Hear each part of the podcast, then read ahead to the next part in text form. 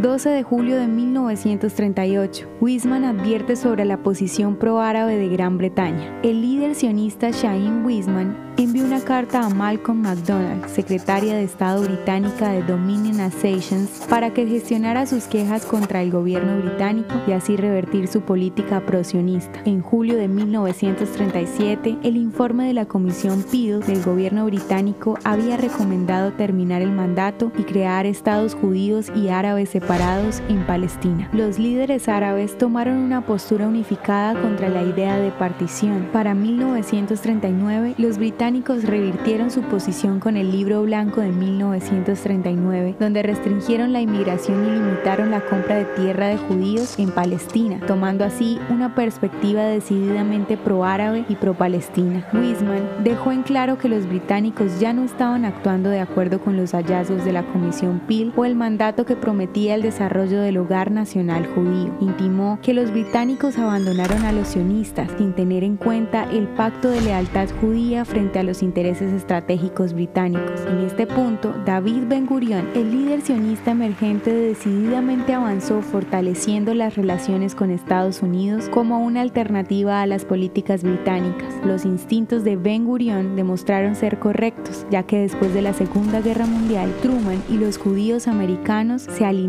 con la idea de formar un Estado judío. ¿Te gustaría recibir estos audios en tu WhatsApp? Compartimos nuevos episodios todos los días. Suscríbete sin costo alguno ingresando a www.hoyenlahistoriadeisrael.com. Hacerlo es muy fácil.